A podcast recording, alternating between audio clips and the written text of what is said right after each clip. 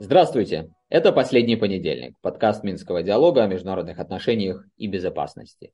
Мир настолько быстротечен и события настолько чрезвычайны, что мы, как и обещали, сегодня выходим в формате спецвыпуска для того, чтобы детально и очень профессионально поговорить о новой редакции концепции внешней политики России, которая 31 марта была утверждена. Это уже шестое издание этого документа, который представляет собой официальное систематизированное видение содержания, принципов и основных направлений внешнеполитической деятельности Российской Федерации. Предыдущие издания принимались в 93-м, 2000-м, 2008-м, 2013 и 2016 годах. Ну, понятно, что за все это время большие изменения происходили и внутри, и вокруг России, в системе международных отношений, и особенно стремительными эти изменения стали последние годы. И поэтому не случайно такое внимание к новому изданию внешней политики России. Попробуем сегодня разобраться, насколько она действительно отличается от всего того, что мы видели в концептуальном видении внешней политики России до этого, насколько она отражает исторический перелом в развитии системы международных отношений и попробуем обратить особое внимание на различные приоритеты, которые в этом документе э, выделены на первый план. И сделаем мы это с очень компетентным и приятным для нас собеседником Сергеем Маркедоновым, ведущим научным сотрудником МГИМО, э, главным редактором замечательного журнала «Международная аналитика», ну и, как я всегда особенно подчеркиваю, членом экспертного совета Минского диалога. Сергей, здравствуй и очень рады тебя, если не видеть, то слышать. Э, приветствую взаимно, взаимно рад. И э, мне кажется, что в условиях, когда очень активно действует, скажем, такой пропагандистский дискурс со всех сторон, содержательное экспертное обсуждение крайне важно, спокойное, рациональное, без каких-то вот, так сказать, эмоциональных вывертов.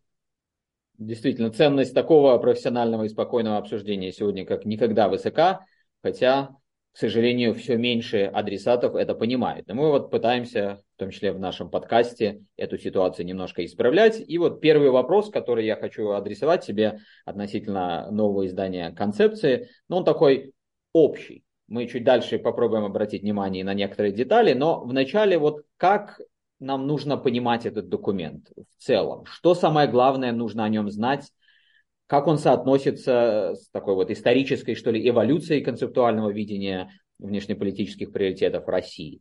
То есть вот как бы ты для, может быть, э, посвященных, но не в детали людей, которые следят за внешней политикой России, сформулировал ответ на этот вопрос? Ну, безусловно, э, я историк по своему базовому образованию, и э, проходя курс источниковедения, нам всегда э, говорили, я говорю студентам в частности, что есть текст и есть контекст. Текст, он не рождается совершенно абстрактно, да, как-то. На него влияет э, внешняя обстановка, международные проблемы, э, ситуация внутри России тоже, да, которая, естественно, вынуждена складываться и складывается под влиянием каких-то мировых процессов. Внутри российского политического класса происходит переосмысление многих вещей, которые раньше, может быть, не казались э, сущностными, важными, теперь кажутся экзистенциальными. Но вот в начале беседы уже было сказано, да, что э, было э, несколько редакций концепции внешней политики. Наверное, коротко о них стоит сказать, я думаю. Да, вот там каких-то изюминках. Тогда изюминка новой концепции 2023 года будет ясна. Начну с первой концепции, это 1993 год. А, только что распался Советский Союз. Россия переживает тяжелую травму этого распада. Притом есть травма внешняя и внутренняя. С одной стороны, это процесс распада СССР, с другой процесс а, распада Ялтинско-Потсдамской системы, где э, Советский Союз, э, предшественник э, России и часть исторической России, если так можно выразиться, бенефициар. И мы эту вот растерянность, определенную фрустрацию видим в документе. Один из пунктов, который сегодня, наверное, кажется просто экзотикой, это пункт о сохранении э, э, территориальной целостности России, да, а, говорится о том, что необходимо а, выстраивать дружеские отношения с вновь возникшими государствами. Есть идея вхождения в цивилизованный мир, да, под которым понимается Запад. А, есть важная идея, как бы удержать распространение пожара в ближнем зарубежье. То есть такая концепция, если говорить об изюминке, не до жиру, быть бы живу. Да, вот надо эти два стресса пройти, обрести какую-то стрессоустойчивость и, в общем, посмотреть, да, в ней нет даже каких-то особо идеологических установок, разве что войти в цивилизованный мир. 2000 год я бы назвал э, ключевой изюминкой разочарования. Даже слово разочарование присутствует в преамбуле этой концепции, когда говорится о том, что Россия разочарована в невозможности установить равноправные отношения с Западом. Она разочарована в неготовности Запада к этим равноправным отношениям. Россия еще не говорит, что мы не готовы войти в этот цивилизованный мир. И, в общем-то, еще не бросает вызов коллективному Западу как некоему лидеру, но уже сомневается в том, что лидерство это оправдано и соответствует российским национальным интересам. Я обращу внимание, что концепция, конечно, совпала фактически с приходом в Кремль Владимира Путина, но очевидно, что ее, конечно, концептуальные основы формировались до того, когда Россия уже пережила и Балканский кризис 1999 года, и проблемы Косово, и так далее. 98-99, так, наверное, правильнее было бы сказать. 98-99. А, пережила, скажем, разные зигзаги отношений с Западом вокруг Чечни и так далее. Концепция 2008 года зарифмована тогда с э, таким э, видом особым э, власти, властной конфигурации в России, как тандем. Э, Медведев-Путин, когда, э, так сказать, после сложнейшего кризиса э, в отношениях в 2008 году на Кавказе, да, вот некоторые появляются надежды, возможно, на перезагрузку отношений. А вот здесь тоже стоит отметить, что Россия Э, высказывает э, критику в отношении Запада, не соглашается с доминирующей ролью Запада, но пока еще сама не претендует на роль ревизиониста. Это страна статус-кво, которая беспокоится о ближнем соседстве, которая беспокоится о роли э, своей в международных процессах, но скорее в таком оборонительном ключе. 2013 год концепция. Это очень важная э, так сказать, э, сдвижка происходит в сторону ревизионизма. Сразу оговорю, слово ревизионизм, которым нас почуют где надо и чаще, где не надо, западные партнеры и западные эксперты, это ведь не про то, что ревизионизм плох или хорош. Он про пересмотр некоторых старых устоявшихся подходов. В концепции 2013 года Россия заявляет о том, что признает Абхазию и Южную Осетию. Тем самым беловежские правила, которые, э, в общем-то, э, цементировали постсоветское пространство определенным образом, э, начинают отменяться. Да? Россия говорит, в крайних случаях, если есть угроза нашим интересам, мы можем идти на ревизионизм. Но этот ревизионизм селективный скорее. Россия не ставит задачу уже идти в цивилизованный мир, и критицизм западной политики нарастает постсоветское пространство по-прежнему приоритет. Интересно, что, кстати, одним из приоритетов концепции 2013 года это развитие отношений с Украиной. На тот момент Украина видится как возможный участник проекта евразийской экономической и, читай, политической, политэкономической интеграции. Понятно, что без Украины сложновато такой проект проводить. С Украиной он сразу повышает капитализацию и Украины, и России, и постсоветского пространства в мире в целом. Концепция 2016 года, мне кажется, она крайне важна. Вот сейчас она будет, эм, э, так сказать, определенно в тени концепции 23-го. Но чем важна? Там практически впервые говорится о существовании отдельных цивилизаций. То есть в мире есть некоторые цивилизации, которые имеют свои ценности. Никакого цивилизованного мира в виде, так сказать, западного доминирования нет и быть не может. Эти цивилизации должны выстраивать взаимоуважительные отношения, и эти цивилизации должны, в общем, так сказать, строить мир таким образом. И, наконец, концепция 2023 года. Какие здесь опорные пункты я бы назвал? Ну, всего в концепции 76 пунктов, 6 тематических разделов. Вот. И э, какие здесь моменты? Усиление цивилизационного начала, цивилизационного подхода, если так можно говорить. Россия называется самобытной страной цивилизации, да, не просто страной, не просто даже державой, а страной, имеющей особую идентичность, особый уклад. Россия называется обширной евразийской, евро-тихоокеанской державой. Кстати, фокусируется гораздо в большей степени а, концепт русского мира. Россия называется оплотом русского мира. А, очень интересные здесь а, развиваются оценки. С одной стороны, Россия говорит о том, что у нее нет намерения уйти в изоляцию, и, собственно, Запад коллективным, вроде бы экзистенциальным врагом и не считается. Но при этом политический курс Штатов называется главным источником антироссийской политики и э, главным риском для российской безопасности. И к тому же, вот тоже важный момент, здесь Россия на себя берет роль в определенном смысле делегата человечества и говорит, что для справедливого развития человечества политический курс США несет угрозу. До того вот так фиксировано, четко, главный вызов не определялся. Да, к Западу имелись претензии, да, говорилось о расширении НАТО как угрозе и так далее. Но вот чтобы Штаты, противник номер один, это довольно четко сказано. При этом называются и разные цивилизации, которые считаются дружественными, исламская цивилизация в частности, говорится о э, важных союзниках Китая, Индии, стран Латинской Америки. Вот тут может быть, впору повторить клише про поворот на восток, но Латинская Америка это не восток никак. То есть здесь говорится скорее не о фиксированном повороте на восток, а о том, что западное доминирование э, создает риски для России, опасности для всего человечества. Ну и, конечно, э, так сказать, главный проект называется России более четко.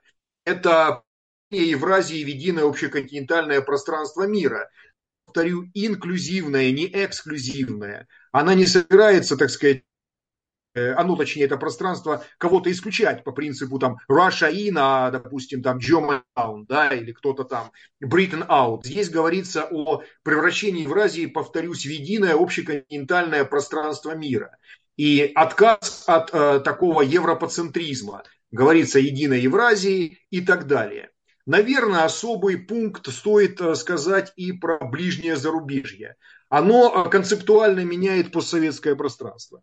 Если в предыдущих концепциях 93, 2000, 8, 13 и 16 годов, в пяти концепциях, постсоветское пространство, в общем, один из, э, ну, можно сказать, столпов, то сейчас говорится о ближнем зарубежье, при том, оно признается важным, приоритетным. Многие направления там не упоминаются. Нет упоминаний там про Молдавию, про Карабах и так далее. Вот. Чем это можно объяснить? Я думаю, пониманием того, что э, в мире все стремительно меняется. Да, вот концепция 2016 года писалась, когда одни границы были у России, сейчас другие, там у Украины и так далее. Мы видим, как сложно развиваются процессы и в армяно-азербайджанском конфликте. С 16 по 23 год прошли события Второй Карабахской войны 20 года.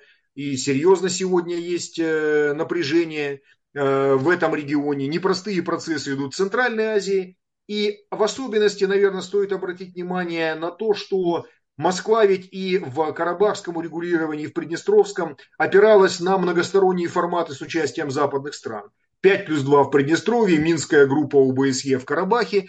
Сегодня эти форматы не работают, и, скорее всего, Москва не хочет стеснять себя а, какими-то рамками. В то же самое время она и не говорит о полном, тотальном пересмотре прежних форматов урегулирования. То есть оставляя, остается какая-то свобода рук. Да? Друзья мы или не, не друзья, мы посмотрим на ваше поведение и э, будем э, реагировать тогда уже не слишком себя ограничивая какими-то догмами, да, отлитыми в концептуальных нормах. Вот, наверное, так. Ну, действительно, у меня тоже э, складывалось впечатление при чтении этого документа, что он направлен вот на этот переходный период, когда много неизвестных, и я считаю, что это абсолютно рациональный подход. Э, я обратил внимание, что вот э, в 21 и в самом начале 22 года некоторые государства, может быть, даже не буду называть какие, принимали у себя концептуальные документы, и там, в частности, некоторые европейские государства, и там были такие, ну что ли, долгосрочные э, задачи для внешней политики. Ну и потом, как только э, начались события, связанные с Украиной, и все то, что последовало за ним в рамках системы международных отношений, конечно, это поставило, ну, мягко говоря, в не очень комфортную ситуацию разработчиков этих документов. Я с некоторыми даже разговаривал, которые столкнулись с необходимостью сейчас их кардинальным образом пересматривать, и в этом смысле когда нет четких ориентиров даже сейчас, ну, понятно, что нужно выработать какие-то такие подходы, которые, может быть, даже кажутся двусмысленными, но, как вот Сергей заметил, сохраняют поле для маневра. Но вот все равно попытаемся некоторые моменты в этой концепции разложить чуть более подробно. Спасибо большое, Сергей, за такую а, а, обширную и все включающую вводную часть. Но вот первое, на что я хотел бы обратить внимание, это твоя фраза о том, что, в общем, здесь нет, э, что ли, полноценного поворота на восток, о котором любят говорить где-то журналисты, где-то эксперты. А что тогда все-таки есть, вот с учетом того, что мы увидели? Есть ли здесь отворот от Запада, мягко говоря, да? Есть ли здесь при всех неизвестных однозначная такая магистральная линия на разрыв с Западом, или может быть не Западом, а конкретно США. И если есть, это что тогда? Это ориентирование на какие-то подходы времен Холодной войны, как сейчас об этом модно говорить, особенно э, во многих интеллектуальных и политических кругах Запада? Или же это все-таки тоже не стоит интерпретировать вот сквозь такие, может быть, иногда грубые исторические аналогии? Ну, опять же, я повторю э, про свое кредо, да, профессиональное, я историк. В истории никогда не бывает копирования одного периода. Мы же с вами не обсуждаем на полном серьезе там вторую войну за испанское наследство или вторую 30-летнюю войну, да. Хотя, может быть, по своим последствиям то, что происходит сегодня вокруг Украины, и будет вполне себе Вестфалем. Посмотрим, да, э, через 20-30 лет. Э, почему я не хотел бы говорить о холодной войне или холодной войне 2.0, хотя это модный тезис, и есть даже академические специалисты, которые готовы его принимать. Э, на эту тему писал и Боб Легвалд, и Ричард Саква, и специалисты наши э, на эту тему писали. Холодная война все-таки базировалась на четкой биполярности, ну и бог бы с ней, как говорится. Она базировалась, помимо всего прочего, на признании сфер влияния Смотрите, да, те же самые американцы, они не вмешивались э, в спор, например, Сталина и Тита. И не э, создавали закон о ленд-лизе, чтобы югославам отправить помощь в поддержке, так сказать, советским диктаторам. То же самое они не делали во время событий в Венгрии в 56-м или в Чехословакии в 68-м. А Советский Союз не вмешивался практически в гражданскую войну в Греции, несмотря на мощную коммунистическую партию. То же самое касалось революции гвоздик в Португалии, где коммунисты имели очень неплохие шансы. Я уж не говорю про коммунистов во Франции и в Италии, им, э, так сказать, э, тоже никакие советские десантники не помогали да, в осуществлении их а, властных амбиций. Сегодня мы видим ситуацию, когда Запад за Россией ее сферы влияния не признает. Это неплохо, не хорошо, это так. Я думаю, что конфликт на Украине мог бы раньше закончиться, если бы какое-то признание, прямое, косвенное, завуалированное некой российской сферы влияния было бы. Вопрос ведь признания сферы влияния это не в том, чтобы признать ценности. Что, Гарри Труман признал ценности Сталина, что ли, и советской системы? Нет, естественно. Никсон вообще был абсолютно таким радикальным антикоммунистом, но это не мешало именно ему активно проводить разрядку. То есть признание и понимание того, что весь мир не может быть твоим, нужно договариваться определенным образом. Сегодня отсутствует. И поэтому я согласен здесь с нашим замечательным экспертом Дмитрием Витальевичем Трениным, который говорит, что ситуация гораздо хуже во многом, чем холодная война, с точки зрения отсутствия неких правил.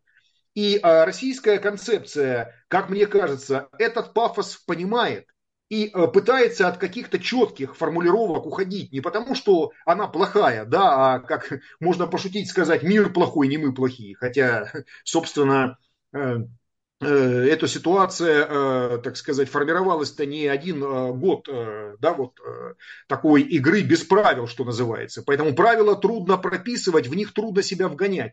Мне не кажется, что Россия сделала некий такой ориенталистский вывод, как делают некоторые авторы вот, и участники, особенно ТВ-шоу. Ну, смотрите, Россия ведь говорит о чем? Евразия как общее континентальное пространство. Но Евразия включает в себя и Китай, и Индию, и Турцию, и Иран – но в то же самое время и Саудовскую Аравию, и Эмираты, страны заливные, да, которые э, гораздо ближе связаны с Штатами, включает в себя и Европу. То есть вот такого отрыва, например, от континентальной Европы жесткого я не вижу. Россия ведь она стоит там, где стоит.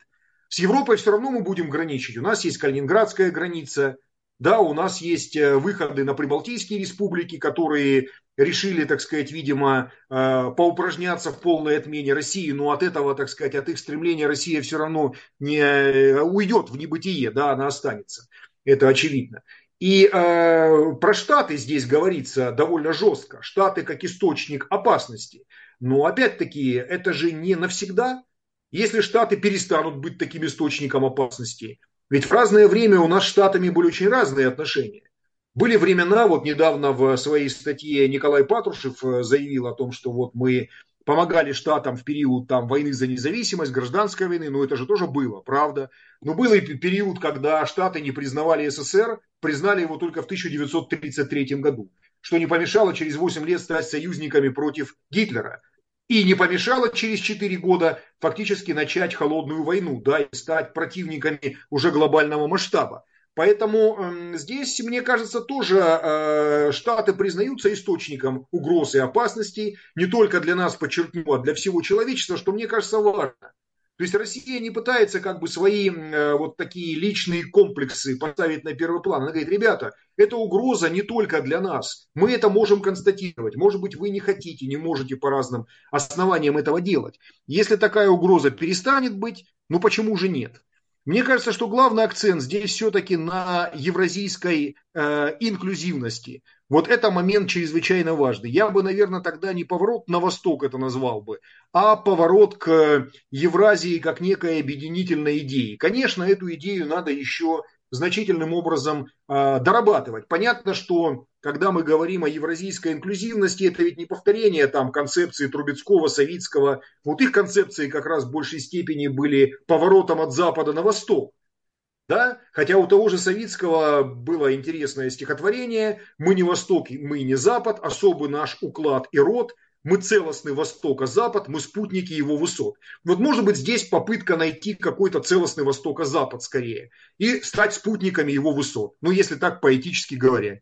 Поэтический э, подход, он здесь, конечно, вот э, самое место ему, потому что действительно в таком обширном документе часто можно запутаться, и вот эти слова, они более образно нам позволяют э, все-таки представить те или иные намерения и возможность их реализации. Но вот, может быть, для того, чтобы э, даже суммировать все сказанное, я хочу обратить внимание на то, что приоритетом или приоритетным направлением внешней политики России номер один в концепции заявлено формирование справедливого и устойчивого мира. Ты, Сергей, сейчас, э, в общем-то, так или иначе обрисовывал вот это видение справедливого устойчивого мира. Но я бы хотел попросить тебя еще раз э, суммировать, Потому что когда мы смотрим непосредственно на текст документа, который находится вот под этим пунктом, ну там идет перечисление всего того, что мы э, часто слышим и к чему привыкли, но что понимать вот просто э, людям, которые, может быть, э, детально не погружаются во внешнеполитическую повестку, но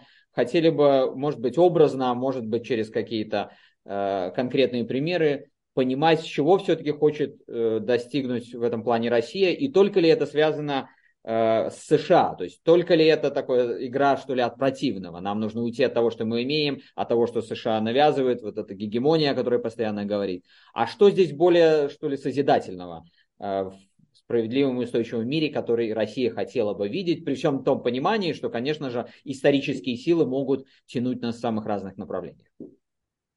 Ну, действительно, мне кажется, что э, можно было бы вот эту идею про справедливый мир э, чуть-чуть развернуть глубже, да, это во мне говорит главный редактор. Хочется некоторые тезисы в статьях, которые попадаются, любой текст рассматриваешь как статью потенциально, да, чуть-чуть докрутить, доработать. Мне кажется, что справедливый мир – это прежде всего мир, в котором нет какого-то единого гегемона. Наверное, стоило бы отдельно, опять же, оговорить, что не Штаты как таковые Россию раздражают. Были периоды, когда мы были с Штатами близки.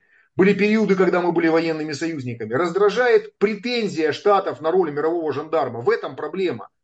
Не Штаты как страна сама по себе. Да, претензии необоснованные, нелегитимные. Но мы же с тобой не голосовали за то, чтобы Штаты решали наши вопросы. Да? Чтобы представители Госдепа говорили, вот в Беларуси или в России такие-то должны быть нормы демократии. Наверное, может быть и нас что-то не устраивает, так сказать, в наших системах, но они наши. И позвольте нам самим определять, как этим быть э, и так далее. Вот это неприемлемо, э, как мне кажется, для России. Да, попытки навязать одну общую модель всему миру. А идея того, что мир разнообразный, э, они же еще в 16 году, я еще раз повторю, когда вот тезис о межцивилизационности был закреплен, да, что есть разные цивилизации – Да, термин цивилизация, конечно, тоже вызывает э, вопросы у многих академических специалистов. Наверное, такие, знаете, методологические пуристы бы сейчас поругали э, авторов за то, что это общо и так далее. Но идея-то какая? Что в мире есть много укладов. Хорошо, не цивилизации назовите, назовите это укладами, да. Э, много идентичностей. И как раз э, это многоцветие есть а, ну, залог того, что а, наш мир будет разнообразным. Он не должен быть зачищенным, понимаете, приведенным принудительно кем-то под один знаменатель. Поэтому справедливый мир это, если угодно, некий концерт. Ну вот вы скажете, это венский концерт. Нет, венский концерт это была все-таки европоцентрическая так сказать, и концепция, и практика по окончании наполеоновских войн в XIX веке, она не касалась ни Латинской Америки, ни Китая, ни Индии по большому. Да и Индия чем была тогда? Да, частью Британской империи, там, частично французской и так далее, там, португальской. То есть сегодня мы должны, наверное, говорить не о европейском концерте, когда несколько европейских держав делят весь мир, а говорить о мировом концерте. Э, может быть, даже совокупности концертов. Наверное, той же Саудовской Аравии меньше будет интересна Украина, чем Иран, да, или Ирану. Соответственно, Польше вряд ли будет интересна ситуация на Ближнем Востоке, а на Украине она очень интересна. Но решение или выработка каких-то линий либо на Украине, либо на Ближнем Востоке, либо где-то еще, она будет приниматься совместно. А не так, как эм, сегодня мы видим некоторые попытки, да, всю взвалить эксклюзивную ответственность на Россию, уйти от собственной ответственности, я всегда говорю и студентами в международных аудиториях, окей, вы, может быть, считаете, что лекарство России не очень хорошо, но болезнь-то отрицать не надо с украинской или западной стороны, да, вот саму болезнь.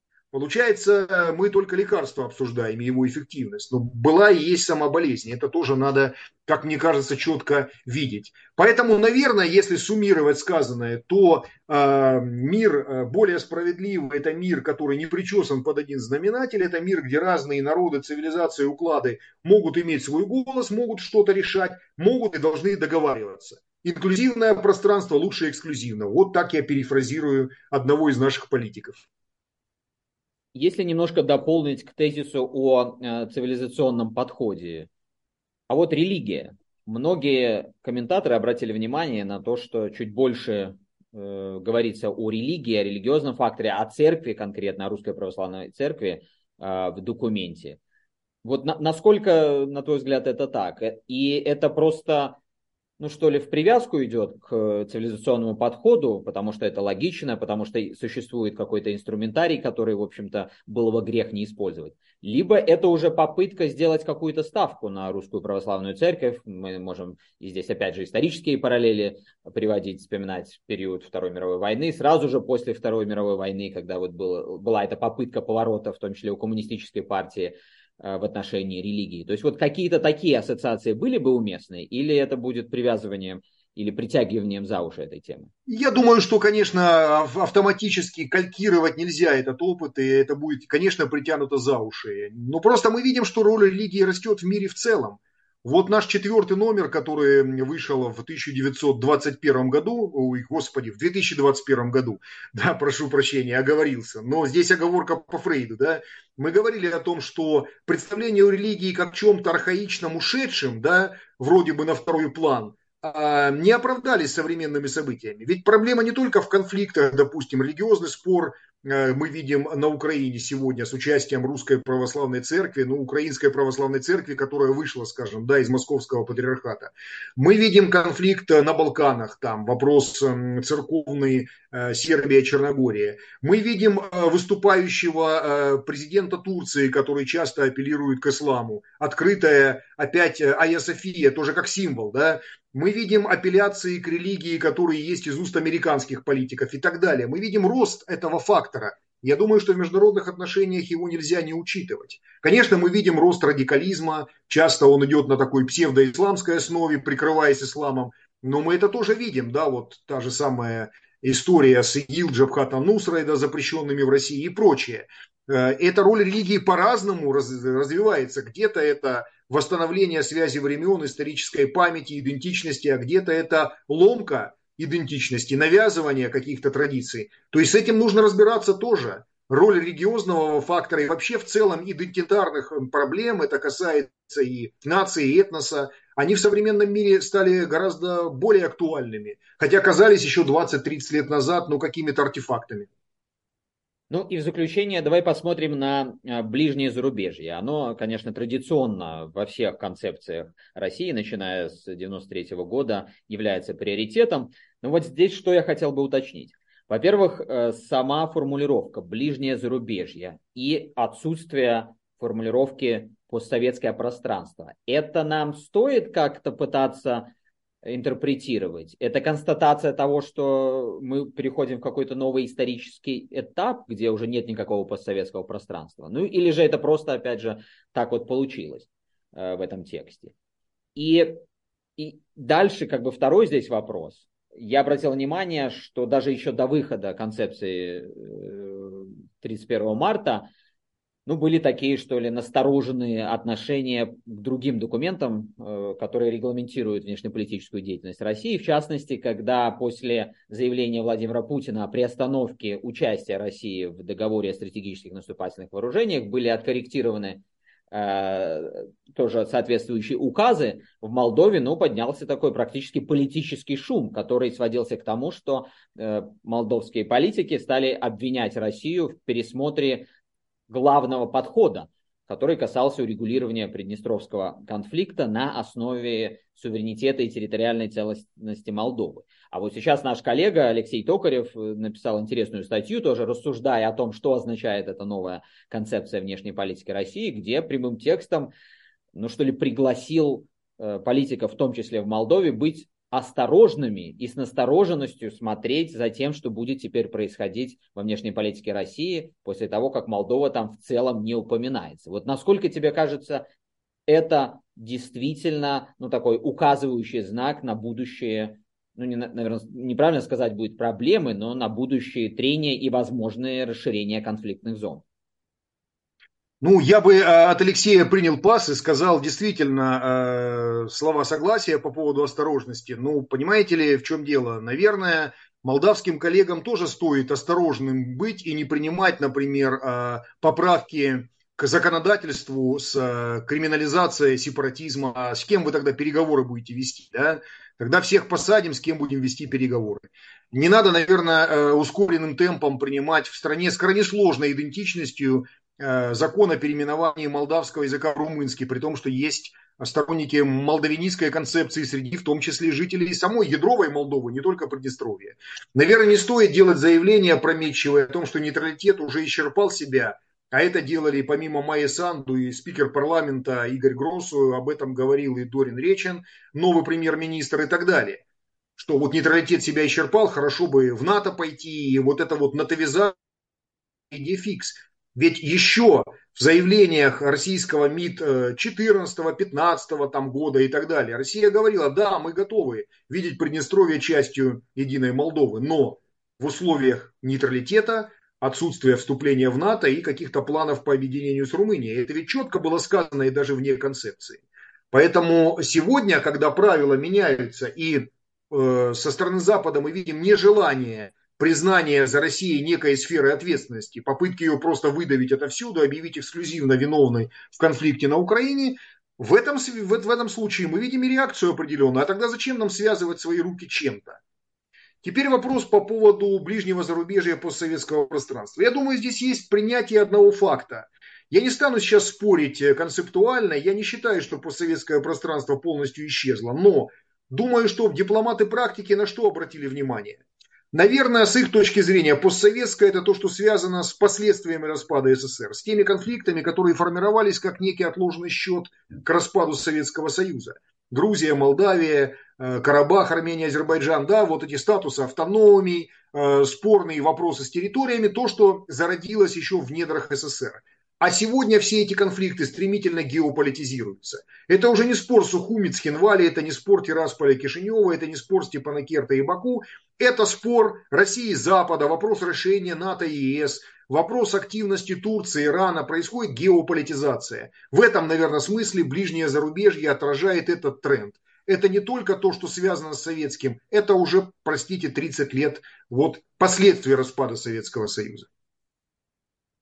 Ну вот э, такой обширный и, как всегда, глубоко фундаментальный взгляд на концепцию внешней политики от Сергея Маркедонова. Сергей, спасибо огромное. Э, у нас явно будет еще множество поводов в ближайшие не только годы, но и месяцы для того, чтобы пригласить тебя вновь в эфиры последнего понедельника и других продуктов Минского диалога. Пока же еще раз большое спасибо и услышимся.